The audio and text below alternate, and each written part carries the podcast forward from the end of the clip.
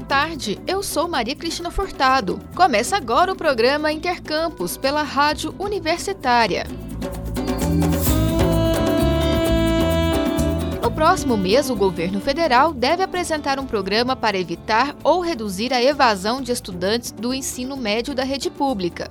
A iniciativa, segundo já anunciou o ministro da Educação, Camilo Santana, prevê uma bolsa em dinheiro que será paga todo mês a estudantes de baixa renda.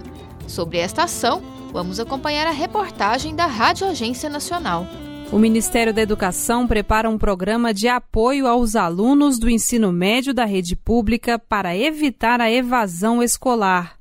O anúncio foi feito pelo ministro da Educação, Camilo Santana, no Palácio do Planalto. Nós vamos lançar um programa de apoio aos alunos do ensino médio brasileiro.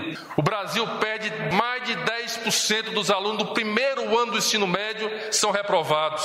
Quase 7% do primeiro ano do ensino médio abandonam a escola.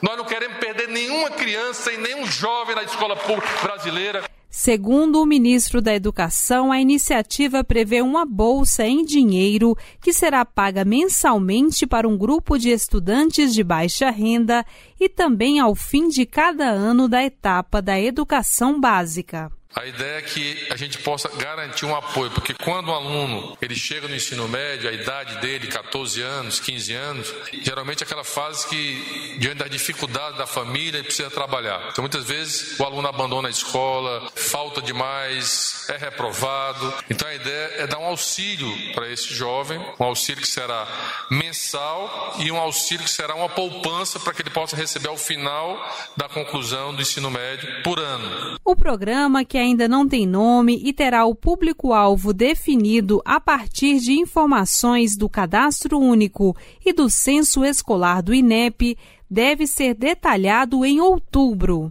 O valor da bolsa e o formato de envio da iniciativa ao Congresso Nacional, se por medida provisória ou projeto de lei, também não foram estabelecidos ainda.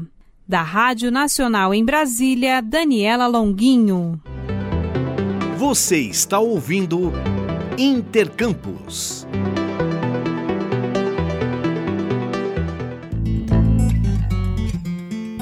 No próximo domingo, 1 de outubro, será celebrado mais um Dia Internacional da Terceira Idade e o Dia Nacional da Pessoa Idosa.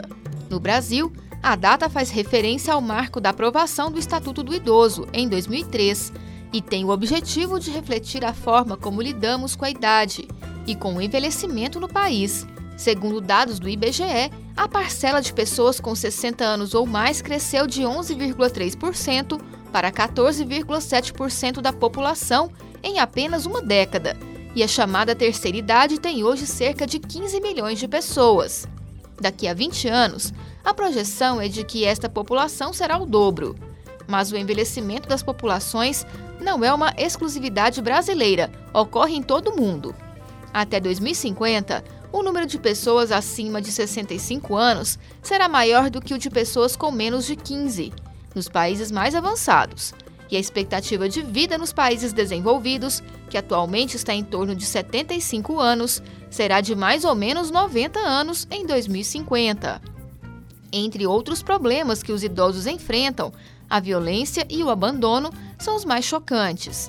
Levantamento realizado este ano pela Ouvidoria Nacional de Direitos Humanos aponta que houve aumento de 38% nos casos de violência contra pessoas idosas no primeiro semestre de 2023, em relação ao mesmo período do ano passado. Foram mais de 65 mil denúncias e o crescimento foi registrado em todos os estados do Brasil e no Distrito Federal. O aumento dos abandonos é ainda maior. De janeiro a maio de 2022, foram pouco mais de 2 mil casos. Este ano, no mesmo período, foram perto de 20 mil abandonos de idosos, aumento de 855%. Para o professor Watson Arantes Gama, psicólogo e presidente do Conselho Estadual da Pessoa Idosa de Goiás, a violência e o abandono de idosos são temas muito difíceis, porque geralmente as ações são praticadas por pessoas próximas, quase sempre da própria família. Sobre este assunto, ele conversa com o jornalista Delfino Neto. Vamos acompanhar. Boa tarde, Watson. Obrigado por falar com o público ouvinte da Rádio Universitária. Boa tarde, boa tarde a todos os ouvintes da Rádio Universitária. Watson, nos últimos anos, em especial durante a pandemia, houve um aumento muito grande de violência intrafamiliar contra crianças, adolescentes, mulheres e idosos. Essa é uma questão que deve estar na pauta de prioridades dos gestores e da sociedade de uma forma geral, visando o seu enfrentamento, não é mesmo? É, com certeza. E a importância que às vezes essa violência ela é silenciosa porque a pessoa idosa, por ter uma relação afetiva, né, com o seu algoz, né, com que violenta, que a violenta, é, normalmente não denuncia e sofre muito calado. Então, com o aumento das famílias nesse processo da pandemia de ficar em casa, é, com a insegurança é, financeira e tudo mais, é, utilizaram aí os proventos né, da pessoa idosa e essa pessoa realmente ela foi violentada não só fisicamente, mas de forma financeira também. É possível elencar razões para essa violência? Na verdade, a gente tem que ver a questão histórica, né, em relação a, ao processo de envelhecimento. Então, realmente, nós vivemos numa sociedade capitalista em que o sujeito que já não tem mais condições físicas, né, nesse processo de estar no mercado de trabalho, ele é, é ele é visto é, por essa sociedade como alguém que está é, pesado a esse sistema. E aí isso acontece com desrespeito, inclusive em relação ao próprio corpo da pessoa né, que está no processo de envelhecimento, é, com essas questões que está mudando a pirâmide também etária. Então nós estamos é, morrendo mais tarde, né, ou seja, nós estamos sendo mais longevos e isso tudo faz com que a sociedade é, exclua cada vez mais essa pessoa e realmente querem é, colocar situações que eles não aí esse processo de autonomia e a pessoa idosa não é porque ela está envelhecendo que ela não tem que ter autonomia. Então isso tudo provoca são multifatores relacionados é, ou multideterminados à violência contra a pessoa idosa. Você falou aí da pirâmide. É, estudos mostram que em um futuro não tão distante assim, é de, do ano de 2035, é, o Brasil pode ter mais idosos do que jovens adultos. Né? Essa pirâmide da idade aí ela vai se vai estar diferente e o Brasil vai estar preparado para essa realidade? Com certeza não. Então, quando eu era adolescente, falava que o Brasil é um país do futuro. Na verdade, o futuro já começou. E aí é muito importante que realmente as políticas públicas elas, elas sejam é, realmente efetivadas. Então, nós temos o Estatuto da Pessoa Idosa, nós temos de ter uma relação realmente de intervenção nessa questão da violência que não acontece só com a sociedade com vulnerabilidade social e econômica, é também uma questão, um recorte que a gente tem que ter, que é essa discussão em relação à pessoa idosa preta, né, que é mais violentada também, a questão da própria saúde, então o Estado também violenta essa pessoa. Então nós temos a violência institucional, além da violência intrafamiliar, porque a gente acha que as violências acontecem fora de casa, mas na verdade é dentro de casa. Então, todos esses processos aí que vão acontecendo na nossa comunidade como todo, exclui, inclusive quando a gente é criança, os contos de fadas, sempre as bruxas são cabelos brancos, com rugas, né? Então é como se realmente a pessoa idosa ela não tivesse mais desejo, vontade, inclusive é, relacionada à sua própria sexualidade. Em outros países, como os europeus e asiáticos, há uma cultura de respeito e honra aos mais velhos, coisa que não se repete no Brasil. Como que o Estado pode entrar e ocupar essa lacuna para proteger os mais frágeis e vulneráveis?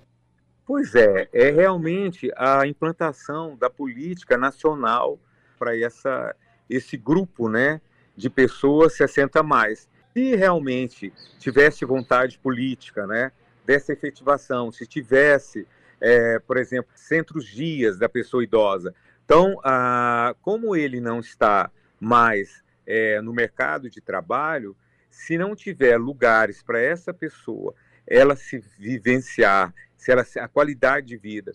Então, um centro-dia seria muito importante, porque ela lá, além de atividades lúdicas, de jogos, etc., teria cursos. Por quê? Porque, como eu disse antes, nós estamos numa longevidade, quer dizer, a gente está envelhecendo. E aí essas pessoas, elas entram em tristeza profunda, chegando em depressão, por quê? Porque elas não têm essa a função que essa sociedade busca aí, né, que é essa função de ser provedor, essa função de comando e etc. Porque a questão de, das mulheres, né, trabalhando muito, essa questão de ter várias jornadas, aí elas se aposentam, ou os homens, essa questão de ser provedor ainda dentro dessa cultura, aí os filhos já, é, na década de 90, 2000, falava-se de ninho vazio. Hoje nós temos aí o ninho cheio, quer dizer, o ninho está cheio, é, quer dizer, a família toda perdendo a individualidade. Então essas pessoas elas ressignificaram para os filhos saírem de casa, mas agora os filhos estão todos dentro de casa, separados, com problemas financeiros. Aí outro tipo de violência que é a violência patrimonial, né, a violência financeira, fazendo com que esse pai e essa mãe peguem empréstimo consignado e aí não tendo direito dinheiro para comida adequada e nem a, a questão de remédios. Então, isso é muito complexo. Então, a gente tem que tirar a venda dos olhos e realmente enxergar essa situação dessas pessoas aí 60 mais. Ok, nós conversamos com o presidente do Conselho Estadual dos Direitos da Pessoa Idosa, psicólogo Wadson Arantes Gama. Wadson, muito obrigado por falar com a gente aqui na Rádio Universitário. O espaço fica sempre aberto e até a próxima. Eu é que agradeço e para você que está nos ouvindo, observa onde é que está seu preconceito, o seu idadismo, como é que você está na relação, seja em casa, seja na vida diária, do cotidiano, se você realmente está é, cuidando dessa idosa. Que um dia, se não acontecer nada antes, né, você vai chegar aí e vai ter 60 a mais. Então, muito obrigado por esse espaço da Rádio Universitária. Delfino Neto para a Rádio Universitária. Pesquisa do Instituto do Mar descobre que produtos supostamente feitos com plásticos biodegradáveis e vendidos no Brasil não atendem aos requisitos mínimos para serem considerados de fato biodegradáveis. Os pesquisadores visitaram 40 supermercados e analisaram 49 produtos diferentes, incluindo sacolas, copos, pratos, talheres e outros utensílios. Embora em média 125% mais caro do que similares feitos com plástico convencionais, nenhum dos chamados produtos com plástico oxodegradáveis, mesmo os de marcas conhecidas, atendia aos requisitos mínimos para serem considerados biodegradáveis. Segundo os pesquisadores, apesar do nome, esses materiais não sofrem degradação em condições ambientais normais. São polímeros de origem fóssil aditivados com sais metálicos. Embora estes sais acelerem o processo de oxidação e fragmentação, estes fragmentos podem permanecer por décadas na natureza, e esta fragmentação ainda acelera a formação de microplásticos. E os microplásticos, depois da crise climática, são outro grande problema ambiental do planeta.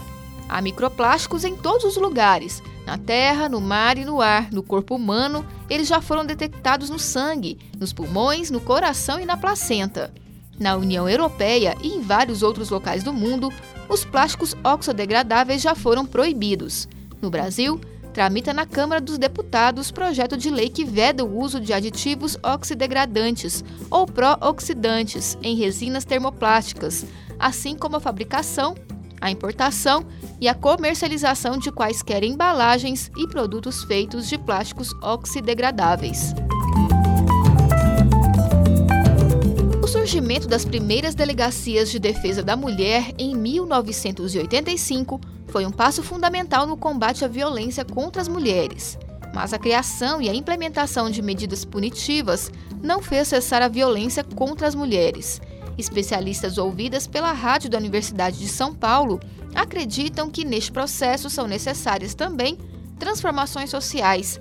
Vamos acompanhar a reportagem.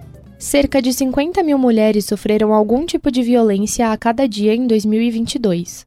Essa informação é da pesquisa Visível e Invisível, a vitimização de mulheres no Brasil, encomendada pelo Fórum Brasileiro de Segurança Pública. Há algum tempo, o país vem implementando cada vez mais políticas de proteção para as mulheres.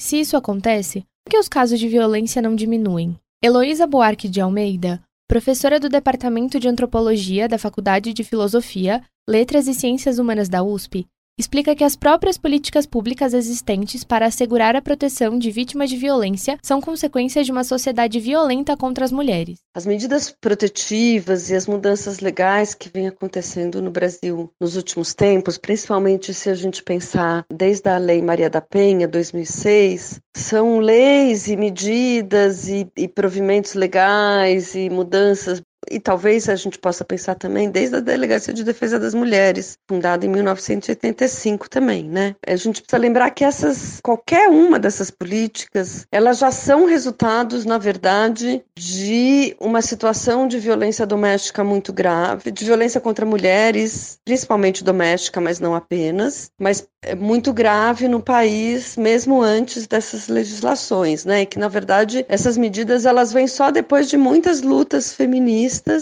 Assim, apesar da criação de novas leis, a sua implementação efetiva apresenta um tempo de demora, que é maior que o esperado para a visualização de resultados práticos. Isso acontece, entre muitos motivos, devido à demora que a sociedade apresenta em reconhecê-las. Heloísa explica. Quando uma lei nova é implementada, quando uma medida nova é implementada, ela demora um tempo para ser conhecida pelas pessoas, porque o que as pessoas têm na memória é aquela legislação anterior que não protegia as mulheres. Então leva tempo para as pessoas saberem dessas mudanças, né, e recorrerem efetivamente a essas mudanças. Pior pior do que isso. Não é só que leva tempo para as pessoas que são vítimas de violência buscarem ajuda. Leva tempo para tanto o aparato, o sistema policial, como o sistema judiciário, né, os operadores do direito, como se diz, né, ah, os advogados, os juízes, os promotores públicos, nem sempre incorporam totalmente essas propostas legislativas. A pesquisa mostrou que todos os tipos de violência contra as mulheres aumentaram.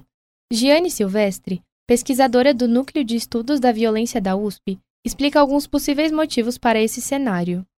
Nos últimos quatro anos, né, no governo anterior, no período do governo Jair Bolsonaro, houve um corte sistemático de orçamento para as políticas de enfrentamento à violência contra a mulher. E esses dados são públicos, enfim, é, diversos é, veículos da imprensa, inclusive, notificaram que do primeiro ao último ano do governo Bolsonaro, o corte no orçamento de políticas de enfrentamento à violência contra a mulher foi da ordem de 90%. Então, não se faz política pública sem orçamento, e o corte de 90% no orçamento de uma política pública é um corte que inviabiliza qualquer tipo de, de política. Também foi um período de facilitação de acesso às armas de fogo. Então, a arma de fogo é o instrumento mais utilizado nas mortes cometidas nos casos de feminicídio, né, a arma de fogo é o instrumento mais utilizado nos casos de feminicídio, por exemplo, e também é, a arma é sempre um instrumento de ameaça para violência doméstica, então, é, além de você ter ali um período também de desmonte de uma política de proteção e atendimento às vítimas de violência doméstica, você tem também um período que foi um período de facilitação de acesso às armas. Eu conversei com Heloísa Buarque de Almeida, professora da Faculdade de Filosofia, Letras e Ciências Humanas da USP, e Giane Silvestre, pesquisadora do Núcleo de Estudos da Violência da USP, sobre o aumento dos casos de violência contra as mulheres no Brasil. Beatriz Pessinato, da Rádio USP São Paulo. O Intercampus desta sexta-feira fica por aqui. Hoje apresentamos o último Intercampus dessa temporada. Em processo de migração para a frequência FM, a Rádio Universitária, emissora da UFG, está organizando uma nova programação. Em breve, a Rádio FG FM estará no ar. Fique ligado!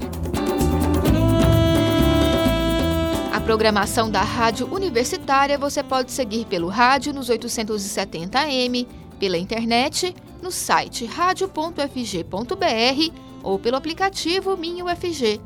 Nos trabalhos técnicos de hoje contamos com George Barbosa. Obrigada pela audiência e até mais!